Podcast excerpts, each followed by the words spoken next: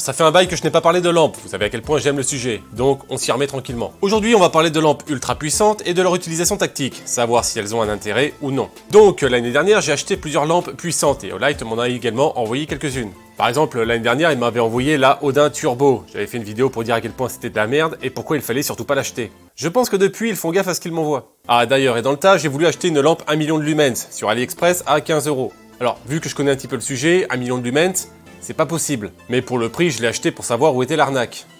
Facile, ce sont pas des lumens, mais des millilumens. Elle en fait 1000 quoi. C'est pas vraiment une arnaque, hein, c'est juste une lampe classique qui vaut pas plus de 15 euros.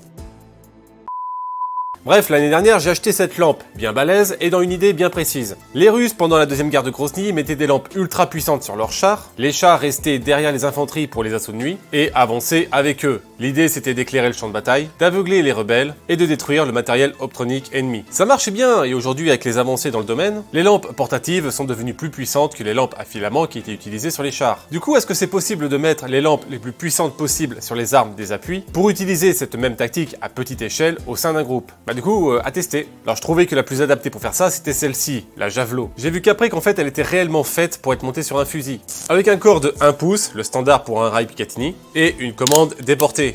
Alors j'ai déjà expliqué pourquoi il fallait des lampes puissantes montées sur les armes. Contrairement à ce que beaucoup disent, une lampe de fusil ne sert pas juste à éclairer, mais aussi et surtout à aveugler et éventuellement pointer. D'ailleurs pendant mes stages, l'allumage de la lampe accompagne systématiquement le tir, même la journée.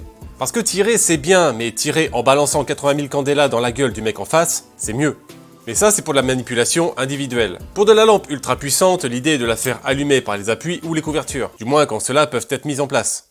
Comme je l'explique pendant mes stages, faire allumer les pièces par celui qui est à l'arrière et sous couvert, pour éclairer et attirer les feux pendant que celui qui y rentre profite de l'éclairage sans attirer les tirs. Bon, évidemment, on n'a pas pu la tester avec cette lampe ultra puissante, pour une raison toute simple, la dangerosité. Ces lampes-là sont juste trop dangereuses pour la vue, pour nous permettre de nous en servir à l'entraînement. La puissance d'une lampe se compte en lumens pour sa capacité à éclairer et en candela pour sa capacité à aveugler. Par exemple, cette lampe de patrouille faite pour éclairer une large zone fait 3200 lumens, pour seulement 15 000 candela. Enfin, seulement 15 000, euh, c'est déjà pas mal, hein. Ah oui, celle-là elle brèche quand même. Alors celle-là c'est la Seeker 3. Putain, c'est vrai que Elle a une sacrée patate. Une lampe comme celle-là, qui est vraiment faite pour aveugler, on compte entre 20 000 et 25 000 candela. Ce qui est pas mal, ça marche bien. Deux. Là, non, on est sur du 422 000 candela.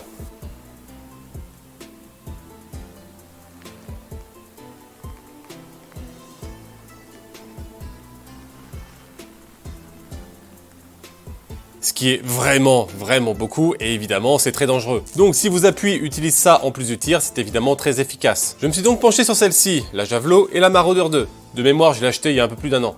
La Marauder n'a finalement que très peu d'intérêt, elle sert surtout à aveugler avec ses 14 000 lumens, Comment ça brèche bordel? Comment ça brèche putain? Bien avant d'aveugler avec ses 160 000 candela. Mais par contre l'utilité est quand même très restreinte. Qu'est-ce que tu veux foutre avec ça Batman Batman. Le truc de débile mental. Et elle n'est absolument pas adaptée pour être mise sur un fusil. Beaucoup trop lourde, beaucoup trop encombrante, mais surtout, elle chauffe vraiment, vraiment beaucoup trop vite. Et la batterie ne dure vraiment pas longtemps. Pour la Javelot, elle n'est que à 1300 lumens pour 422 000 candela. Tout est concentré au même endroit avec un réflecteur lisse dont le cône est très prononcé. Ce qui fait que l'autonomie est très importante et elle ne chauffe pratiquement pas. Vous pouvez la laisser pendant plusieurs dizaines de minutes avant qu'elle commence à baisser en intensité. On rappelle qu'une manœuvre à l'échelle microtactique, celle dont je parle ici, ça ne dure que quelques dizaines de secondes. Quelques minutes grand max. Le gros problème avec cette lampe finalement, c'est son encombrement excessif. La Warrior X Pro par exemple, avec des caractéristiques très proches, aura à peu près la même efficacité, mais en beaucoup plus petite. Par contre, elle chauffera beaucoup, beaucoup, beaucoup plus rapidement et l'autonomie n'est pas exceptionnelle. Mais bon, pas tout avoir non plus. Plus sérieusement, ces petites lampes très compactes et très puissantes sont très faciles à utiliser. Mais pour un appui qui va rester plusieurs minutes, elles auront beaucoup de mal à suivre. Ces lampes puissantes sont faites pour la prise de pièces dont l'allumage ne restera que quelques secondes. Du coup, Olight m'a envoyé celle-ci, une Javelot TAC Pro. En gros, c'est celle-ci, mais dans une version très très très compacte. Les caractéristiques ont l'air vraiment cool, donc j'ai accepté.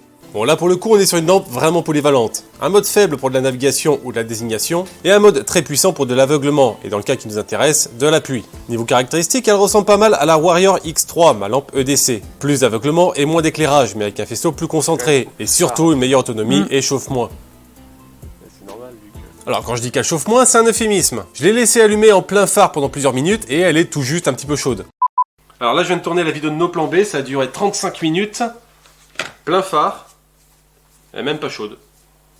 Elle est même pas chaude, putain. Par quelle magie vaudou ça marche ce truc? C'est génial. 40 minutes.